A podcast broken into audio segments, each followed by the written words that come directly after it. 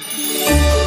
E a programação do Rio Largo Luz 2021 ainda não acabou, pessoal. Traga sua família para visitar nossa ornamentação natalina e a casinha do Papai Noel. Fala comunidade Rio Larguense. Aqui quem fala é o secretário de Cultura Douglas Costa, passando para informar que toda sexta, sábado e domingo, Papai e Mamãe Noel estará lá no centro da cidade, esperando por todos vocês para tirar aquela linda foto. Não percam essa grande oportunidade. É a prefeitura de Rio Largo, com simplicidade de trabalho, proporcionando o melhor Natal de Alagoas.